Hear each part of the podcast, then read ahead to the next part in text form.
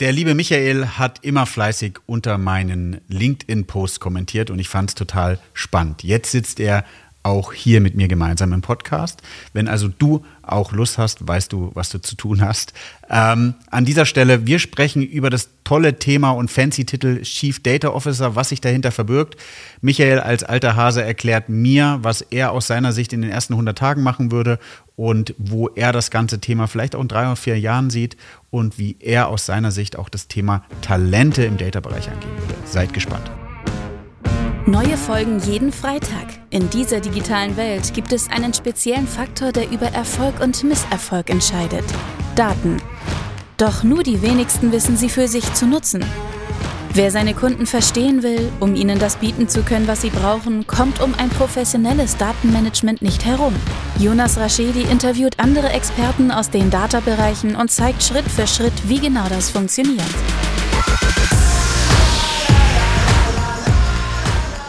Herzlich willkommen zu My Data is Better Than Yours, der Data Podcast.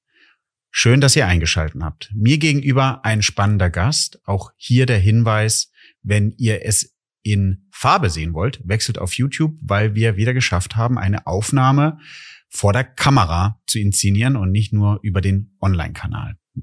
Mir gegenüber sitzt der liebe Michael. Michael, stell dich doch einmal ganz kurz selber vor. Hi, Michael Zimmer, ähm, Chief Data Officer und Head of AI bei Zürich Deutschland. Und lapidar bezeichne ich mich immer als ähm, bunter Farbfleck im tristen Datenalltag. okay, jetzt haben wir beide den coolen Titel ähm, Chief Data Officer. Und ich glaube, es ist total spannend, mal ähm, alter Hase nicht im Sinne des Alters, sondern alter Hase im Sinne von äh, schon etwas länger im Chief Data Officer äh, Job als ich. Ähm, mal dazu über, zu sprechen, was verstehst du so unter Chief Data Officer? Was würdest du mir vielleicht auch in den ersten 100 Tagen raten, was ich zu tun habe und zu lassen habe ähm, und äh, wo die Reise so ein bisschen hingeht? Gut, erste 100 Tage zu tun und zu lassen. Ich glaube, das Entscheidende ist wirklich ähm, zuzuhören, Probleme mit aufzunehmen und erste Nutzen-Cases mit den unterschiedlichen Sparten, Fachbereichen zu liefern. Weil du brauchst Vertrauen, du brauchst die Leute auf deiner Seite.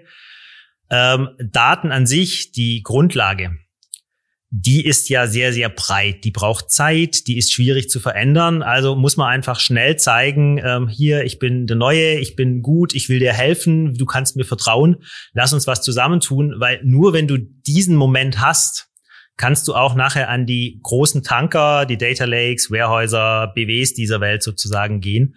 Und ähm, da ist der Nutzen, glaube ich, am Anfang ganz wichtig. Ansonsten eine Sache, die mir aufgefallen ist mit dem Titel, auf Konferenzen, sobald du dieses CDO auf deinem Namensschild hast, ja. man kommt sich vor wie Freiwild. Also ähm, da ist man dann wirklich, oh, wir würden gerne mit dir reden. Früher war das nicht so. Also ja, Titel ja. sind schön, gleichzeitig aber auch, ähm, ich bin wichtig, sie wollen mit mir reden. Ja. Es ist mir, ähm, ist mir so aufgefallen, als ich dann jetzt meinen mein Titel gewechselt habe, haben mich ultra viele, wie immer auch ähm, tolle ähm, Verkaufspersonen angeschrieben, ja, oder Sales Manager. Und das Lustige war so, dass ich gedacht habe, okay, sie überlegen nicht viel, weil wenn ich jetzt gerade frisch gewechselt bin, soll ich innerhalb von einer Woche ein neues Tool einkaufen? Also äh, jetzt wissen wir ja beide, dass äh, bisschen analytisches und methodisches Verhalten ja auch zu unserer Rolle dazu gehört. Also wir sollten uns ja auch erstmal unsere Themen angucken, bevor wir da entscheiden. Ne? Ja, gut, sie, sie sehen halt ähm, Kontakt, Fuß in die Tür. Ja. Aber wie du sagst, ähm, dass das Ganze ja Entscheidungsprozesse hat, reinpassen muss, du deine Stakeholder mit abholen musst, sie erstmal überzeugen, dass vielleicht das alt hergebrachte Tool nicht das Richtige für die Zukunft ist. Also ja. da brauchst du eine gewisse Zeit. Ähm, das erfordert dann eben schon mehr, als zu sagen, hier, ich habe das tollste Tool. Zumal aus meiner Erfahrung, ähm, die Tools decken immer irgendwie 80 Prozent ja in irgendeiner Form ab, also ja. die großen etablierten da muss man schon wählen, welche 20 Prozent tun mir am wenigsten weh. Also ist ja auch eine bewusste Entscheidung, ja. was ja keiner von uns macht. Ähm, und jetzt ist das neue Tool da, sondern wir wählen ja aus, wir stimmen ab und ist ja auch gut so. Hm. Vielleicht, Michael, sollten wir uns darauf einigen, dass es wie früher in der, ich weiß nicht, ob das noch deine Zeit war, da gab es doch diese Single-Partys, wo es, glaube ich, ein rotes, ein gelbes und ein grünes Band gab. Und dann, ich glaube, rot war vergeben oder nicht interessiert, gelb war vielleicht und grün war so äh, freiwillig, wie du es vorhin bezeichnet hast. Und vielleicht sollten wir das als CDOs auf Konferenzen tragen, um zu sagen, ob wir jetzt an Tools interessiert sind oder gerade nicht. Also die Partys kenne ich nicht. Ich kenne es nur von Dirndls auf der Wiese ah, ja, in, ja. in Bayern. Da ist ja sozusagen mit dem mit der rechts links rechts links getragenen Gürtel oder wie das Ganze auch heißt. Okay, ich finde, es ist ein ganz, ganz spannender Punkt, ähm, weil du, du sagst was äh, total richtig ist. Ich glaube, wenn man sich die Architektur anguckt und wenn man, glaube ich, mit vielen Leuten spricht und die so ein bisschen die Frage stellen, wie schnell kriegt man Mehrwert, wie schnell kriegt man die Organisation gedreht, wie schnell oder welche lange braucht man eigentlich überhaupt, um zu schalten? Man braucht einen Chief Data Officer. Es ist schon ein längerer Prozess und wirklich ähm, die Oberfläche zu nutzen oder die Daten zu nutzen, die schon da sind und da nochmal einen Mehrwert draus zu generieren, ist, glaube ich, gut und schnell gemacht. Ja, nur du brauchst halt dann als CDO aus meiner Sicht auch die richtigen Werkzeuge. Also Daten an sich ja. sind ja eh da, so bis zu einem gewissen ja. Maß. Du merkst eigentlich erst, wie schlecht sie sind, wenn du sie nutzen willst. Was du aber mittlerweile im Werkzeugkasten hast, sind halt ähm, die neuen Trends, also Automation kann helfen, um Prozesse zu verbessern, kann dir aber auch mit den Daten helfen. Process Mining ähm, hilft dir auch, Sachen zu verstehen. Auch wiederum, ähm, wie sind meine Datenflüsse, wo kommt was raus. KI kann helfen, Leute zu begeistern. Wenn du diese Sachen zusammennimmst und als CDO auch entweder die Leute auf deiner Seite hast oder unter deinem Beritt, weil die CDO-Aufstellung ist ja auch nicht so, dass jeder irgendwie gleich alles unter sich hat, sondern da gibt's halt dann auch Automation, Process Mining als eigene Bereiche. Nichtsdestotrotz, in der Kombination kann ich halt sehr, sehr viel Nutzen stiften, aufzeigen, um dann auch in die Lage versetzt zu werden, Daten, die ich bisher noch nicht genutzt habe, ähm, wieder für die Fachbereiche nutzenstiftend einzusetzen und halt wieder diese Begeisterung zu entfachen. Am Ende ist, glaube ich, ganz, ganz viel Kommunikation, viel strahlende Augen ähm, und Überzeugung und zu zeigen, ähm, wir wollen doch eigentlich alle nur spielen. Am besten machen wir es gemeinsam. Was auch spannend ist, ähm ist so ein bisschen Portfolio, nicht Portfolio, wie sagt man dazu, Roadshow zu machen, ja.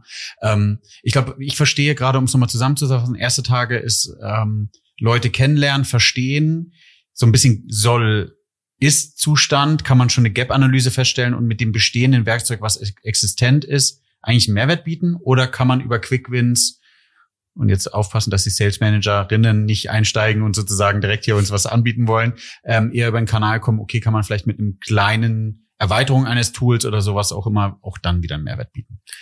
Ich glaube, die Erweiterung des Tools bedeutet ja aber nicht zwingend neues Tool, weil viele ja. Sachen einfach dadurch, dass man eine andere Sicht einbringt, dadurch, dass man anders auf Daten schaut, dass man auch anders auf alt etablierte Prozesse guckt, ja. sieht man einfach auch Sachen, kann es anders lösen und kriegt dann neue Impulse, weil viele Änderungen brauchen ja gar nicht viel. Also es sind ja, dann wirklich Tools einfach anders einsetzen. Ähm, ich glaube, da kann man auch einiges machen. Ähm, es bedeutet nicht die komplette Disruption des kompletten Data Stacks. Ja, ja, ich glaube, das ist auch das, das Learning von von mir für die 100 von die, für die ich bin noch nicht bei den 100 Tagen, aber so jetzt in den in den ersten Wochen, die ich die ich da bin, ich glaube, man hat bei mir zum Beispiel festgestellt, das sind mega motivierte Leute. Ähm, es ist schon auf jeden Fall was da, ja. Und ähm, ich glaube, wenn man jetzt schafft, das alles zu alignen, ähm, beziehungsweise eine Strategie draufzusetzen und zu sagen, wo geht man mit der Power der Leute, die da sind und mit den Themen, die da sind, eigentlich hin, dann kann man auch den, den Vorteil heben oder schnell einen Vorteil heben. Und jetzt kommt mit dazu, wie du sagst, die Leute eigentlich meiner Ansicht nach auch mitzunehmen, weil es ist ja nicht, nicht du oder ich sind die Game Changer im Unternehmen, sondern wir helfen, das Team mitzutrainieren. Ich sage immer, ich bin eher der Coach, der von der, vom Spielrand mit dabei steht und sagt, wie man, wie ich glaube, dass man spielen kann, ähm, um besser zu werden. Und dann brauche ich die Spieler halt natürlich. Aber ich glaube, eine Sache, die da noch dazu kommt, wenn wir in dem Vergleich bleiben. Ja wir müssen die Leute coachen, also im besten Fall als Normal One, den mag ich lieber als Mourinho. ähm, aber wenn du jetzt unsere Mannschaft anguckst, haben wir oftmals die Herausforderung, dass jeder Fachbereich ja eine eigene Sprache für sich hat. Also wenn ja. ich meine Versicherung nehme, ein Lebensversicherungsprodukt ist was anderes als eine Kfz-Versicherung, was anderes als eine Industrieversicherung. Jemand, der Schaden bearbeitet, hat eine andere Sprache als jemand, der die klassischen Callcenter macht. Und da hast du dann auch, du musst als CDO, wenn du ganzheitlich mit allen arbeiten willst, im Prinzip sicherstellen, dass der Abwehrspieler, der halt Sprache A spricht, dass du mit dem sprechen kannst, ähm, gleichzeitig aber auch mit ähm, dem Stürmer, der was anderes spricht und ja dann als mittelfristiges Ziel im besten Fall dann die Daten als gemeinsame Sprache etablieren, dass sie sich irgendwann alle verstehen. Und ich glaube, dieses Babylon so ein bisschen aus Fachlichkeit, Technologie, Vorgehensweisen ähm, aufzugliedern, ist eine Sache, die sehr, sehr wichtig ist und äh, die für mich einen Großteil meiner Aufgabe ausmacht. Ja. Hast du äh, für mich das Bubble für als Chief Data Officer? Also wie würdest du mir beibringen, die Sprache zu lernen der anderen? Also ich glaube, das Entscheidende, mein Lieblingszitat, was ich immer anbringe, war von so einem alten Datenrecken, der zu mir mal auf einer Konferenz meinte, ähm, wenn er wohin kommt, please tell me more. Also ja. einfach mal zuhören, die Probleme von den Leuten hören. Ich glaube, das Entscheidende ist erstmal von dem Problem kommen. Ansonsten glaube ich aber auch, dass es keinen oder je nach Unternehmen, je nach Branche unterschiedliche Arten von Chief Data Officer gibt. Ja. Also bei mir ist essentiell, ich brauche meinen Datenstallgeruch, weil wir einfach starke Datendelivery-Einheiten haben, weil ja. wir auch in Fachbereichen Leute haben, die die Daten leben. Gleichzeitig haben wir die KI-Leute, die Fachbereichsleute. Also bei mir ist wirklich essentiell, dass ich mit allen reden kann und dass jeder mitkriegt, okay, ähm, der Zimmer hat grob Ahnung, er weiß, was er nicht kann und er holt die richtigen Leute dazu und bringt sie zusammen. Wenn man jetzt nimmt, ähm, so ein bisschen mehr zum Beispiel auf Marketing gehend, da ja. hast du andere Probleme. Da musst du eher ja. in eine Execution gehen, was für mich jetzt gar nicht so interessant ist, weil ähm, Thema ist wichtig, aber am Ende geht's eher darum, andere Vertriebskanäle zu bedienen, KI für irgendwas anderes zu machen. Und ich glaube, da muss man halt gucken, was in den Unternehmen nachher die Meinungsmacher auch sind. Plus, was der halt auch nochmal gucken muss mit dem Nutzen. Ähm, was sind deine Value-Treiber? Deshalb bin ich auch sehr, sehr viel mit Schaden unterwegs. Warum? Ähm, jede Versicherung hat Hunderttausende von Schäden, da steckt einfach Geld drin. Also wenn wir da schneller werden, besser werden, Sachen entdecken, habe ich auch wieder was, wo ich bis hoch zum Vorstand die Leute begeistern kann. Und sowas musst du halt in deinem Unternehmen finden, um die als Meinungsmacher und Multiplikator mitzukriegen, weil dann wird eine schöne Sache draus. Ja, ist ein spannender Punkt, den du sagst. Ähm vom Problem zu kommen. Ich bin auch fester Meinung, du, du hast jetzt, glaube ich, auch KI ja mit im Titel stehen. Ich glaube, wir haben beide äh, coole Titel, aber von dem darf man sich, glaube ich, auch nicht immer blenden lassen. Es geht darum, Probleme im Business zu haben und diese Probleme zu lösen. Es geht nicht darum, zu sagen, wir haben jetzt hier KI, wir haben jetzt hier Machine Learning oder was auch immer, oder jetzt haben wir hier einen Chief Data Officer, der macht schon tolle Sachen, sondern ich glaube, unsere Aufgabe ist, die Werkzeuge, die wir existent haben, zu nutzen, um die Probleme zu lösen und zusätzlich dazu mit coolen Themen wie KI, ML Impulse zu setzen, dass die Leute mal außerhalb ihrer Box denken, um dann wieder an neue Probleme heranzugehen, die wir dann wieder lösen können. Also und bei KI ist eben auch das Thema, ähm, es weiß ja eh keiner, was sich dahinter verbirgt. Und oftmals hilft es auch, ein Problem mit regelbasierten Systemen zu lösen, darauf hinzuweisen, dass das KI sein könnte. ähm, und damit sozusagen wieder einen Schritt weitergehen. Ähm, du brauchst nicht immer ähm, die fancy Lösung, sondern ähm, man kann auch mit Wörterzählen einen Nutzen stiften. Ja, ja, das stimmt, ja. Hast du, äh, kannst du uns von davon erzählen, was so der größte Mehrwert bei euch war oder ist, den du, den du mit Daten hast machen können? Gut, am Ende, wir haben unterschiedliche Aspekte. Also eine Sache, was du halt immer machen kannst und musst, ist so ein bisschen für die Seele. Sei es jetzt bei unserem Vertrieb oder auch bei den Kunden. Ähm, ein KI-Service hat es jetzt in unsere Vertriebsveröffentlichung geschafft, dass wir das sozusagen nutzen. Was natürlich schön ist, weil wir einfach sehen, es kommt bei unseren 1500 Agenten an. Gleichzeitig haben wir Themen, die wir dann in, in Claims oder in Volumenbereichen machen, wo wir einfach auch wirklich Geld messbar machen können, weil wir sehen, dass wir Sachen Betruge, die wir bisher nicht entdeckt haben, finden wir jetzt raus, weil die KI einfach nicht nur auf irgendeinen Text geht, sondern Gesamtverhältnisse inklusive dann Straßenverhalten etc. analysiert. Das sind Sachen, die sind schön, die zeigen dann auch, dass wir Nutzen stiften können. Aber ich glaube, das Beeindruckendste für das ganze Unternehmen bei uns ist, dass wir es jetzt strukturiert angehen. Also wir haben gewisse Klassen an Daten und wir arbeiten die jetzt kontinuierlich ab. Wir gucken jetzt, wir haben eine Sparte, die Dokumente kommen rein und wir skalieren. Also wir sehen jetzt wirklich, dass ein Case, den wir einmal gemacht haben, langsam fünfmal repliziert wird. Klar wird er noch zwei, dreimal leicht angepasst, aber über diese dieses Industrialisieren und Wiederverwenden, kommt da halt eine immens große Performance am Ende raus. Und ich glaube, das ist nachher das Entscheidende. Was wir im Detail an Cases tun, ist halt immer schwierig drüber zu reden. Ja. Aber ähm, es tut sich schon einiges. Es ist ein, ein, ein guter Punkt. Ich habe mich ja lange mit dem Thema Hub and Spoke, zentral, dezentral, Organisation beschäftigt. Und du hast gerade einen ganz guten Satz gesagt, wo ich mich immer wieder finde. Ich glaube, im Data-Bereich müssen wir lernen, das Ego nach hinten zu stellen, weil wenn du nicht schaffst, die Daten zu demokratisieren, wenn du nicht schaffst, die Sachen wiederverwendbar zu nutzen, dann wirst du den Mehrwert mit Daten nicht hinbekommen. Also dieses, dieses Thema sind wir ja immer wieder, es hängt allen zum Hals raus, aber Daten ist das neue Öl, funktioniert nicht, sondern du musst eher, Daten ist die neue regenerative Energie und wenn du nicht schaffst, es ordentlich aufzubauen und vom Nachbar vielleicht mit ähm, die, das Dach zu nutzen, um ordentlich Solar überall hinzuknallen, nur dann kannst du Power bringen. Ähm, ich glaube, Ego zurücknehmen, einerseits natürlich ein wichtiges Thema, aber andererseits, wir müssen es schaffen, die Verantwortung für Daten zu übergeben, dass die Leute wirklich sagen, ich will die Daten, ich will die besten und da habe ich auch kein Problem, wenn die Leute jetzt sagen, hier, ich habe die besten Daten, mein Ego. Ja. Solange wir in den Modus kommen, wir teilen ja. und es ist halt wichtig zu sehen, durch das Teilen wird der Kuchen größer. Und ich glaube, dieses Mindset brauchen wir, dass es nicht heißt, ähm, hier meine Daten, mein Sandkasten und nur ich darf rein, sondern eher zu dem Ding, ich habe hier einen Sandkasten, ich habe eine Schaukel, ich habe eine Rutsche, ja. lass uns einen geilen Spielplatz machen. Ja. Dadurch wird's mehr für alle. Ich glaube, da müssen wir hinkommen. Sehr guter Punkt, ja. Genau. Ja. Hast du einen Tipp, wie man das machen kann? Weil ich finde, das ist gerade noch mit so die größte Herausforderung, ähm, vielleicht ist ich muss schmutzeln, wenn ich Politik sage, aber irgendwie in die Richtung geht's ja. Wie schaffen, wie schaffen wir gemeinsam? Vorhin hast du Roadshow gemacht, äh, gesagt, das ist glaube ich ein toller Punkt. Eigentlich ich bin auch immer großer Freund der Fachabteilung, wie du sagst, der, selber die Daten zur Verfügung zu stellen, dass sie sich auch in Gremien hinstellen können und sagen, das haben sie erreicht, das haben sie ja auch erreicht, das sind ja auch ihre Daten, also ist ja auch nicht gelogen. Ähm, aber gibt's noch mehr Tipps, dass wir gewährleisten können, dass es eher so ein so ein Miteinander ist?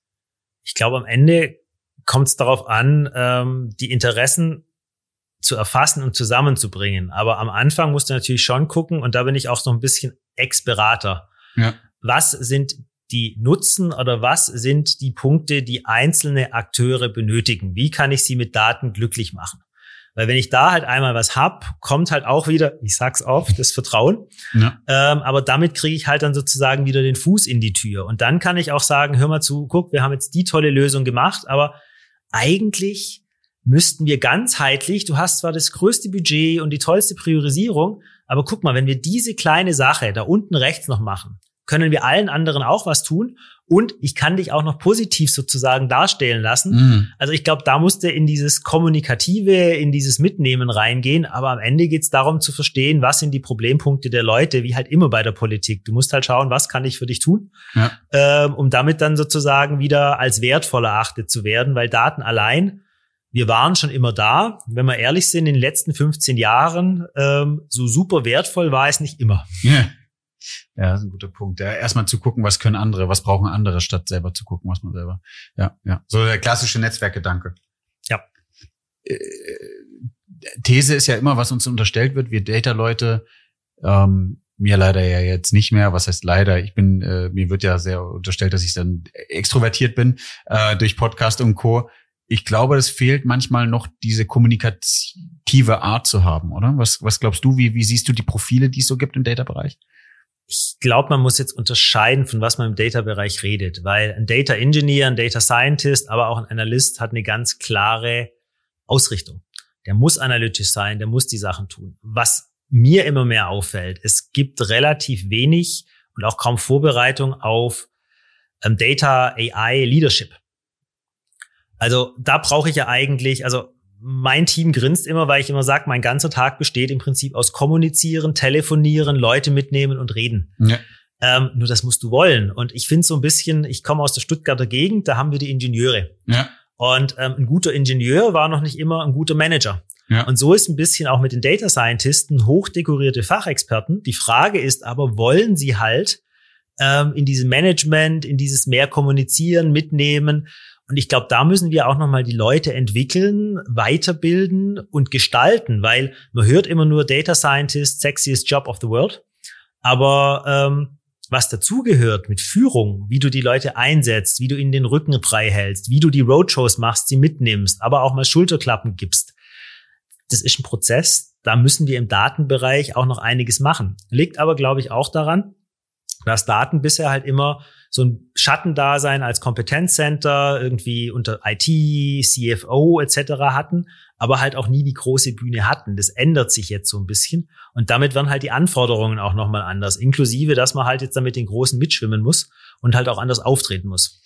Ich unterstelle jetzt, und das ist ja immer den Spruch, den ich auch auf vielen Konferenzen sage, vor zehn Jahren saßen die IT-Leute nicht am Tisch. Jetzt kriegen wir langsam hin, dass die Data-Leute an den Tisch kommen. Ich glaube, den Prozess, wenn du irgendwie vor zehn Jahren mal einen ITler dir angeguckt hast, dann war der, jetzt krieg, vielleicht kriege ich einen Shitstorm, aber vielleicht nicht sehr stark sozial ausgeprägt, ja. ähm, und ähm, das ist auch gar nicht schlimm und äh, das soll jetzt bitte keinen hier falsch verstehen, aber ich glaube, dass man da auch angefangen hatte, Fachexperten aus dem IT-Bereich, aus der Entwicklung in Führungspositionen zu schieben, die vielleicht sich erstens gar nicht wohlgefühlt haben. Im schlimmsten Fall hast du die Leute verbrannt. Ähm, und sie waren sozusagen immer geprägt im Sinne von, das, das gefällt ihnen gar nicht, sie fühlen sich da unwohl. Und dann hat man, glaube ich, dafür angefangen, die, die Position umzuschreiben, mehr Kommunikationsleute einzustellen, mehr Leute einzustellen, die vielleicht IT-Background haben, aber auch mehr in die Kommunikation gehen. Und ich glaube, das fehlt doch auch im Data-Bereich, oder? Ich glaube, den gleichen Wandel machen wir jetzt auch da. Also vielleicht vorab, ich bin der Gute. Nein, ähm, wenn ich mir angucke, so von vor zehn, vor zehn Jahren die IT, ich glaube, es kam viel Neues, Daten kamen auf, aber was man schon sagen muss, wir waren einfach auch sehr prozessorientiert. Also sie hatten ihre Tickets, sie mussten Sachen abarbeiten ja. und agile Arbeitsweisen, ähm, also im Sinne von mehr Flexibilität, sind ja auch erst gekommen. Was ich glaube ich jetzt das Entscheidende finde, ich sehe immer mehr Leute, die jetzt sagen, wir wollen was verändern, wir wollen das Mindset und auch ähm, in die Veränderung gehen, weil damals ich bin ja schon 15 Jahre dabei. Also es war halt mehr Feindbild, die IT oder der Fachbereich und sie ja. haben halt wirklich nicht miteinander geredet. Hätten sie das getan, hätten sie gemerkt, sie haben die gleichen Probleme, sie haben ähnliche Herausforderungen, aber so war es halt ähm, die einen, die vermeintlich im Keller sitzen und die anderen auf ja. der Sonne des Lebens. aber ähm, Daten zeigt halt immer mehr, es geht nur mit einer gemeinsamen Ownerschaft. Und ich glaube, das ist auch das Entscheidende, dass jetzt Verantwortung gemeinsam übernommen wird ähm, weil es geht nicht ohne. Und ähm, die, der Wandel ist schön, weil davor war es einfach du oder ich und die IT hat ja auch im vorauseilenden Gehorsam früher ähm, Owner-Rollen an sich genommen. Also guck mal in deutsche Unternehmen, wer ist denn der Data-Owner von den meisten Datenquellen? Mhm. Das sind immer noch ITler. Ja, das stimmt. Hast du einen Tipp, wie man die Fähigkeiten ausbauen kann? Die man braucht, um an den Tisch zu sitzen? Also Kommunikation, ist es, sind so Schulungen, ist es ähm, andere Arten und Weisen von Profilen generell einzustellen? Also also was mich persönlich sehr positiv beeinflusst hat, waren regelmäßige Meilenstein-Trainings in der Beratung, weil die machen das relativ konstant, dass du wirst befördert und wirst erstmal auf ein größeres Training geschickt, sei es dann mit ähm, erstmal technischen Skills, dann Sozialskills, aber halt auch so Sachen wie, welcher Typ Mensch bist du denn? Und ja. wie sind andere Menschen, um die lesen zu können, um bedarfsangemessen auch Informationen rüberzubringen? Ich glaube, da kann die Industrie noch einiges von Beratungsunternehmen lernen, wie man sozusagen strategisch die Leute entwickelt, inklusive auch ähm, Entwicklungspfade. Und ich hatte gestern auf einer Konferenz ein Gespräch, wo es genau darum ging, dass ähm, den Leuten den Plan zu geben, wo willst du fachlich stehen, wo musst du dich hinentwickeln. Ich glaube, da müssen wir mehr, noch mehr rein, weniger spielen. Und ähm, aber die Regel, was muss man tun? Ich glaube, in Kommunikationsskills zu investieren ist immer gut, weil am Ende geht's halt immer um das Miteinander. Ja, das stimmt, ja. Und äh, wie du gesagt hast, ja, das, das Bubble für Data-Leute, also irgendwie rauszufinden, wie man mit den Leuten auch wirklich spricht, die gleiche Sprache spricht und dann rauszufinden, was ist das Problem und es auch zu lösen. Ja. Was man aber auch sagen muss, Bubble Data Leute, ähm, die besten Data Leute, das mag die IT nicht immer, sitzen vom Datenverständnis her im Fachbereich. Und wir haben es uns bisher über Jahrzehnte sehr einfach gemacht und haben gesagt, das ist eine Schatten-IT. Mhm. Mein Ansatz ist jetzt zum Beispiel zu sagen, wir haben eine zentrale Governance, wir nehmen aber Fachbereich und IT mit und lassen die zusammenarbeiten. Und ich glaube, das ist auch nochmal das Entscheidende Fachbereich kennt die Daten, weiß, wo die Qualität ist. IT weiß, wie ich standardisiere, industrialisiere. Also lass uns die Best, das Beste aus zwei Welten zusammenbringen. Und dann kommt das Verständnis auch von alleine. Also wenn ich sehe, wie die Leute nur durch ein paar monatige Zusammenarbeit jetzt anders agieren, sich verstehen, ist es wirklich schön zu sehen. Jetzt sprechen wir viel über das Thema und wir würden, wir denken ja positiv, wir arbeiten beide in dem Bereich und es macht uns ja auch unglaublich viel Spaß. Was glaubst du, Michael, wo stehen wir in fünf Jahren mit dem Thema? Also wie sieht der Change aus? Also ich glaube, dass der Trend bei Daten allgemein zu mehr Bedeutung geht, ähm, ist gerade absehbar. Ich, was für mich die, die große Herausforderung sein wird, was machen wir mit den Daten? Also sei es jetzt ähm, ethisch, datenschutzrechtlich, wie gehen ja, wir damit spannend. um? Ähm, ich gehe davon aus, dass Daten nochmal einen größeren Hype kriegen. Also eine geschätzte Kollegin von mir aus ähm, Nordamerika ist zum Beispiel Chief Data Officer. Die ist Teil des Executive Boards. Also der CIO sitzt nicht mehr im Board, äh, sie sitzt oh. drin. Ähm, da sieht man, die Bedeutung wird wichtiger. Was aber, glaube ich, auch ein Punkt ist, diese klare Trennung zwischen IT-Systemen und ähm, Fachbereichsfunktionen vermischt, auch mit Daten. Du kannst heute nicht mehr sagen, es ist ein Datenbereich, es ist ein IT-Bereich, weil ich habe eine Plattform, da brauche ich IT-Skills. Ich habe allerdings Daten, da muss ich mit dem Fachbereich zusammenzuarbeiten. Und ich würde sagen, diese gewachsenen Grenzen kommen immer mehr zusammen, mit aber der Herausforderung, dass du immer mehr sprachliches Babylon und wohl bekannte Gartenzäune, die du hattest, um einfach Struktur reinzubringen, verlierst. Nichtsdestotrotz, wenn wir es richtig anstellen, wird aus den fünf Gärten von dem Reihenhaus ein netter Fußballplatz. Ja. Also mal gucken. Aber es wird, glaube ich, viel Spaß für uns geben. Ja. Wenn das Problem war vorher, dass man kein Fußball spielen konnte. Ne? Genau. Äh, ja, jetzt haben wir so ein bisschen über die nächsten fünf Jahre gesprochen und ich glaube, für die nächsten fünf Jahre, wenn das Thema nochmal viel wichtiger wird, brauchen wir auf jeden Fall noch mehr Leute im Data-Bereich. Wie ist denn deine Meinung dazu? Wie, wie rekrutiert ihr Leute? Wie findet ihr Talente? Also ich glaube, eine entscheidende Sache, ähm, du hast ja selber angesprochen, du hast ja den Ruf, extrovertiert zu sein. Ja. Wir sind beide auf LinkedIn unterwegs. Ja.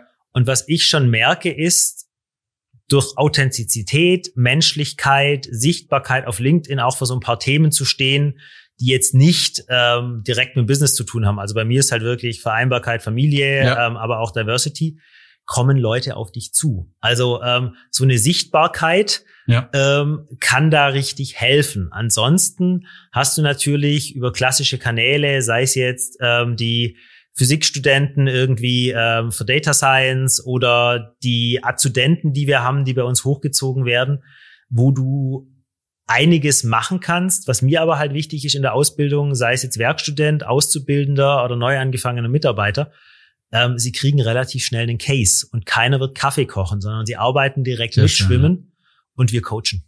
Ja, finde ich ein guter Punkt. Also die Leute, dieses, äh, wie es früher war, so Ausbildungsjahre sind Herren, äh, sind keine Herrenjahre, ja. Ähm, also wirklich mit mit dem Thema zu arbeiten. Ich finde, finde vor vor äh, so alt bin ich ja noch nicht. Vor einigen Jahren habe ich mal ein Praktikum gemacht gehabt, ähm, wo, da, wo es dann so ein bisschen darum ging. Ich glaube, ich habe am Ende nur noch geschreddert und irgendwie Sachen zusammen gemacht. Ich wusste nicht, wie der Job ist. Ähm, Ablage P hat man, glaube ich, dazu gesagt. Ähm, und das ist eigentlich viel schöner, die Leute wirklich mitzunehmen und zu begeistern. Ja. Ähm, meine Erfahrung ist, man braucht eigentlich gar nicht Leute zu haben, die zwangsweise studiert haben. Es können Quereinsteiger sein, Leute, die sich vielleicht frisch dazu begeistert haben, eher am Python irgendwie anders sich auch beigebracht haben. Ähm, wie ist da deine Vorgehensweise? Also bei den Datenthemen hast du sehr, sehr viele Quereinsteiger. Da hast du auch Fachbereich, also Fachbereich IT, da sind die Grenzen fließend. Wenn ich mir gerade angucke, ähm, Data Science Recruiting, ähm, du hast halt schon sehr, sehr, sehr gut ausgebildete Leute aus ein paar Studiengängen, wo man also im Zweifel sagen kann, also wenn sie da abgeschlossen haben, dann weiß ich, dass die einen guten Job machen. Gleichzeitig, ähm, ich habe zwar den Doktor, ähm, aber Titel sind Schall und Rauch. Ähm, wenn jemand Berufserfahrung hat, den nötigen Willen mitbringt, ist mir auch egal, ob jetzt nachher eine Ausbildung zum Entwickler dahinter steht, der Bachelor, der Master oder der Doktor ähm, solange sie wollen und sozusagen diese Leidenschaft mitbringen. Ja. Was man aber auch sagen muss, jetzt ähm, mit Erfahrung aus ähm, HR-Prozessen aus diversen Unternehmen, ähm, du hast halt immer noch sozusagen im Zweifel auch Ausbildung, Studium als gewisse Filterkriterien. Und wenn ich es jetzt reflektiere, also ähm, vorne steht zumindest auch bei meinen Stellenanzeigen, ähm, der Uni-Abschluss, auch wenn ich reingeschrieben habe, am Ende ähm, auch ohne, ähm, es geht nachher ums Mindset. Mhm. Es hat schon noch eine Bedeutung. Ob die jetzt gut ist oder nicht, sei mal dahingestellt. Ja, aber ich finde es total spannend, weil du ja gerade gesagt hast, dass du eine Sichtbarkeit auf LinkedIn hast und ich auch. Und ähm, viele Leute, die ich eingestellt habe, habe ich auch übers Netzwerk eingestellt, weil ich sie irgendwie neben dem klassischen Bewerbungsgespräch kennengelernt habe und dann festgestellt haben, wie fähig sie waren, vielleicht in einer Nicht-Drucksituation kennengelernt, will ich es mal so formulieren. Und dann ähm, sind die natürlich den klassischen Bewerbungsprozess durchgelaufen, aber man dann schon Gefühl hatte, wie du sagst, vielleicht, wie sind die Mind äh, Mindset-technisch drauf, wie sind die kulturell drauf und wo geht eigentlich die Reise hin? Ein gewisser Punkt, den ich, den ich gerne nochmal ansprechen möchte, und ich glaube, den hatten wir auch im Vorgespräch, dass er dir wichtig ist, deswegen sollten, äh, sollte das ja für uns beide gelten. Ähm, beim Medienunternehmen ist es so, ich weiß nicht, wie es bei dir ist. Und bei meinem Podcast ist es leider so, dass es da noch nicht genug von gibt. Ich glaube, wir müssen auch dafür Sorge tragen, dass ähm, die Frauen noch die gebürtige Aufmerksamkeit und Wertigkeit bekommen. Ähm, denn ich glaube, es immer noch leider in gewissen Positionen, jetzt Chief Data Officer, gibt es nicht genug in Deutschland, glaube ich. Aber es gibt bestimmt noch nicht genug weibliche Chief Data Officer. Also da kleine Anekdote. Ich war vor ein paar Wochen in London und habe ähm, die großen Chief Data Officer getroffen. Also ich war einer sozusagen per ja. Ländereinheit davon, aber ähm, zwei Frauen ja. und ich. Also bei uns bei der Zürich haben wir wirklich hier schon gutes Senior Leadership. Ja. Ansonsten, es stimmt, gerade auch in Data, ähm, es muss mehr werden. Gleichzeitig die Basis ist halt noch nicht so groß. Wenn ich aber jetzt bei mir ins Team gucke, wir sind eigentlich fast, also nicht, weil wir es gesucht haben, sondern weil die besten Leute wirklich so paritätisch sind, ähm, aufgeteilt. Dementsprechend, da funktioniert's. Aber was ich halt auch immer noch sehe, es wird auf Konferenzen geredet, bei, äh, wir wollen Diversity, wir möchten Leute, wo ich dann immer sage, komm, dann lasst uns doch, ähm, ich bin als Speaker da, aber ich nehme noch eine junge Kollegin von mir mit oder auch einen jungen Kollegen, um Nachwuchs heranzuziehen. Das machen die Leute dann aber irgendwie nicht, weil es liegt ja auch an uns jetzt als Führungskraft, unsere Leute in die Sichtbarkeit zu kriegen, weil wenn dann wieder kommt, ah übrigens, wir haben hier eine Lead Data Scientistin, die macht einen super Job, die ist sichtbar, dann ist die auch wiederum eine Inspiration für andere. Und ich glaube, da müssen wir halt auch Guter unsere Punkt. Leute mitentwickeln ja. und mitnehmen, weil nur zu sagen, es sind so viele graue, alte, weiße Männer und ich bin ja mit meinen Anfang 40 mittlerweile auch einer, äh, bringt ja nichts, sondern wir müssen es ändern. Und es geht halt auch wieder nur gemeinsam. Ja. Muss ich mir, glaube ich, auch an die eigene Nase fassen. Guter Punkt. An der Stelle auch nochmal ähm, für Frauen, die uns hören, ähm, gerne den die, das, das Tor ist riesenweit offen, die Tür ist riesenweit offen. Wenn ihr Lust habt, wir probieren gerade übers Team immer auch intensiv die Frauen anzuschreiben, um zu gewährleisten, dass sie mit in den Podcast kommen. Aber viele sind da eher noch verhaltener ähm, als die Männer. Und von daher auch nochmal an der Stelle gerne ähm, erneut die Einladung generell, wenn ihr super spannende Themen habt, ähm, sprecht drüber. Es ist hier auch eine ganz angenehme, hoffentlich kann das Michael bestätigen, Aufnahme. Von daher äh, seid euch sicher, dass da nichts irgendwie dann äh, rausgeht, was, was, was ihr nicht wollt, sondern von daher haben wir auch die Möglichkeit, da gemeinsam vielleicht auch mal den ersten Schritt in die Öffentlichkeit zu machen. Genau, weil es muss mehr werden ja. und ähm, wann, wenn ich hier jetzt, ähm, weil die Zeit, in der wir leben, ist unsere. Wir haben keine bessere. Ja, ja, lieber Michael, es war sehr, sehr kurzweilig. Vielen, vielen Dank. Ähm, sehr angenehm. Gerne wieder. Ich glaube, wir können uns einfach nochmal in, in einem Jahr treffen. Dann kann ich nochmal von meinen ersten 100 Tagen berichten und sagen, wie, wie, wie es äh, als Chief Data Officer so weitergeht oder ging. Ähm, meine zwei klassischen Fragen. Was machst du privat mit Daten, wenn du denn noch was machst? Ähm, und wie würdest du dein Data Game bei Zürich mit einem Filmtitel oder einem Serientitel bezeichnen?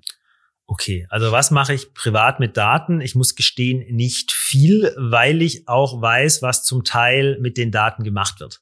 Also bin ich eher sparsam. Das geht so weit. Ich habe jetzt meinen Staubsaugerroboter danach ausgesucht, welcher die Daten nicht nach Hause telefoniert und ich es abschalten kann. Also da mache ich eher wenig. Ich bin auch nicht so der riesen Smart Home Fan. Ja. Ähm, ich genieße lieber den Moment und hoffe, dass ich dann auch das Handy weglegen kann, weil das ist auch eine Sucht. Ähm, da kommt dann ab und zu Papa Handy weg ähm, und das ist gut so. Ähm, Serientitel wäre für mich ähm, D'Artagnan und die drei Musketiere, eine für alle, alle für einen. Sehr cool, ja. Vielen, vielen Dank.